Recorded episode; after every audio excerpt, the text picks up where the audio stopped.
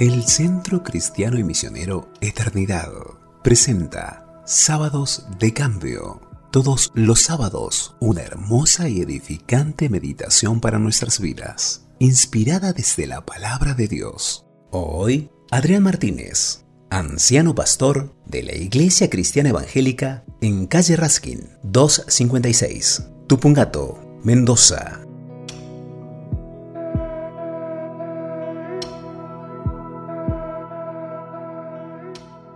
Hace un tiempo atrás tenía que hablar en uno de los anexos de la iglesia y cuando estábamos por comenzar la reunión, mirando el cancionero que tenemos para el anexo, encontré un coro viejo, muy viejo, del siglo pasado.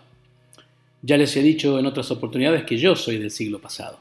Este coro dice así, una mirada de fe, una mirada de fe es la que puede salvar al pecador. Entonces comencé a pensar en quién tenemos que mirar, a quién tenemos que mirar. Tenemos que mirar al Señor Jesucristo, tenemos que mirar la cruz del Señor Jesucristo y tenemos que mirar la persona del Hijo de Dios que vino a este mundo a salvarnos de nuestros pecados y a librarnos de la condenación eterna. Reflexionemos un poco sobre esto. Lo importante que es que podamos establecer quién es Jesús y a quién tenemos que mirar en este momento en nuestra historia personal y en la historia de la humanidad. Es fundamental que podamos establecer más allá de toda duda que Jesucristo es el Hijo de Dios, el enviado de Dios, que Jesús mismo es Dios hecho hombre, que vino a la tierra para salvar a la humanidad de sus pecados y darle un destino de gloria en el cielo. Acompáñame a leer Juan capítulo 20, versículos 30 y 31.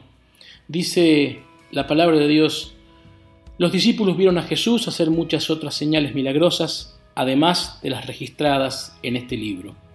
Pero estas cosas se escribieron para que ustedes sigan creyendo que Jesús es el Mesías, el Hijo de Dios, y para que al creer en Él tengan vida por el poder de su nombre. El versículo 29, una respuesta del Señor a Tomás, el Señor le dice a Tomás, entonces Jesús le dijo, tú crees porque me has visto, benditos los que creen sin verme. ¿Por qué es importante conocer esto? ¿Por qué es importante entender que Jesús es el Hijo de Dios? En primer lugar tenemos que decir porque las señales fueron hechas para mostrarnos quién era Jesús. Juan 20, 29, lo leíamos recién decía esto. Todos aquellos que hemos creído en Él sin verlo, pero también en aquel momento el Señor Jesucristo tuvo que hacer señales y milagros poderosos para poder realmente demostrar quién era Él. En segundo lugar, porque las señales fueron hechas para que creyéramos en Él. Juan 20, 31. Hechos 4.12 también nos habla exactamente de lo mismo. El Señor, en esa época en la que estuvo en la tierra necesitaba demostrar realmente que era el Hijo de Dios y esto lo hizo a través de poderosas señales y milagros. En tercer lugar, ¿por qué es importante conocer esto? Para que al creer en Él y en Dios, quien envía a su Hijo Jesucristo, tengamos vida eterna por el poder de su nombre. Juan capítulo 17, versículo 3 nos dice claramente su palabra. Y la manera de tener vida eterna es conocerte a ti, el único Dios verdadero, y a Jesucristo a quien tú enviaste a la tierra. Entonces tenemos que tener mucha claridad en este sentido y tenemos que entender que Jesús es el Hijo de Dios.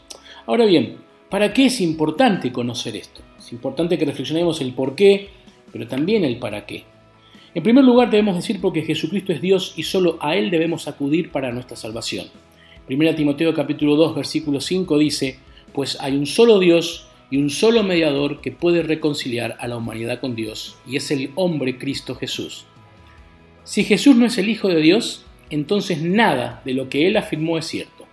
Jesús es el Hijo de Dios, lo que equivale a decir que Jesús es Dios.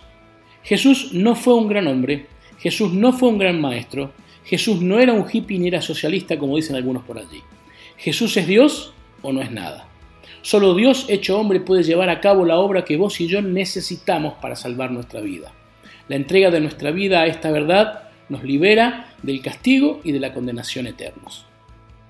¿Para qué es importante conocer esto? En segundo lugar, porque solo por contemplar a Jesús, el Hijo de Dios, es que podemos crecer y ser transformados y brillar para la gloria de Dios y así cumplir con el propósito al cual fuimos llamados en la tierra. Segunda Corintios Capítulo 3, versículo 18, dice la palabra de Dios así. Así que todos nosotros, a quienes nos ha sido quitado el velo, podemos ver y reflejar la gloria del Señor. El Señor, quien es el Espíritu, nos hace más y más parecidos a Él a medida que somos transformados a su gloriosa imagen. Esta porción en la que Pablo nos habla, podés leer también desde el versículo 7 del capítulo 3 en adelante de 2 Corintios, hace referencia a lo que sucedió allí en, en Éxodo capítulo 34, versículos 29 al 35, cuando Moisés subió al monte para hablar con Dios, para recibir de parte de Dios la ley. Y dice la Biblia que cuando Moisés bajó, tuvieron que tapar su cara con un velo porque la cara de Moisés reflejaba la gloria de Dios. Es importante también que nosotros podamos contemplar a Jesucristo. Necesitamos, la tercera razón es que necesitamos contemplar a Dios, pero eso era imposible. Por eso Dios se hizo hombre para que pudiéramos verlo. Juan 14, 9 dice, el que me ha visto a mí, ha visto al Padre. Queridos, solo la contemplación de Dios puede cambiar nuestras vidas. Solo la contemplación del Hijo de Dios, el Señor, puede cambiar y transformar nuestra vida. La forma en que nosotros podemos mostrar a Dios en nuestra vida, la forma en que podemos mostrar al Señor Jesucristo en nuestra vida, es cuando contemplamos a Cristo, cuando nuestro rostro se ilumina y cuando nuestro rostro, como el rostro de Moisés, refleja la gloria de Dios. Y esto solamente lo podemos hacer cuando realmente tenemos y tomamos tiempo para contemplar a Dios. Ahora, ¿cómo puedo contemplar a Dios? a través de la mirada. Y vamos a hablar ahora rápidamente de dos clases de mirada. La primera, una mirada de fe, como decía el coro que hablábamos al principio. La segunda, una mirada de fe constante hacia el bendito Señor Jesucristo. Y vamos a comenzar por la segunda mirada. Es importante porque es la mirada que nosotros como iglesia, como cristianos, como hijos de Dios tenemos que hacer hacia nuestro Padre. Necesitamos conocer y contemplar a Dios en nuestra vida. No solo conocer la palabra de Dios, sino conocer profundamente al Dios de la palabra. Porque detrás de cada mandamiento, detrás de cada versículo de la Biblia, se encuentra la persona bendita de Dios. Y solo cuando pasamos tiempo contemplando a Dios y a su Hijo Jesucristo es cuando nuestra vida se transforma y crece y glorifica a Dios. Pero ¿cómo hacemos esto? Hay que subir al monte, hermanos queridos. Hay que subir al monte. Necesitamos subir al monte de Dios.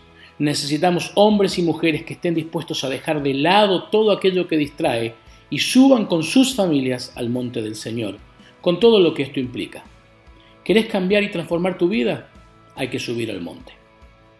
Y ahora vamos a hablar de la primera mirada, la mirada hacia la cruz, la mirada de fe.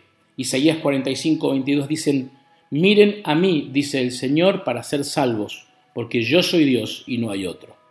Debemos subir al monte esta vez también, pero el monte del Calvario, donde vamos a ver a Jesús, el Hijo de Dios, muriendo por nuestros pecados en nuestro lugar, para darnos vida eterna. La palabra de Dios declara que somos pecadores y no podemos salvarnos a nosotros mismos. Romanos capítulo 3, versículo 23. Es por eso que tenemos que subir al monte de la cruz y pedir allí misericordia y exclamar humillados, Jesús, ten misericordia de mí, porque soy un pecador.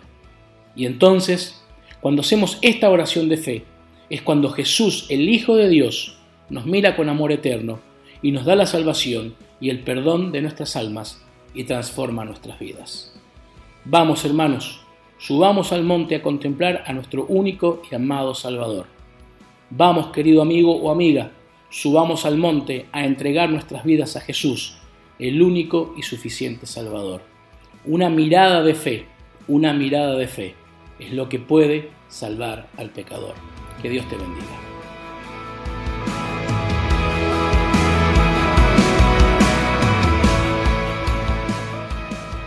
Damos gracias a Dios y oremos por la vida de Adrián, su familia y su ministerio. Dios mediante será hasta el próximo sábado. Ahora escuchamos una mirada de fe. Miel San Marcos.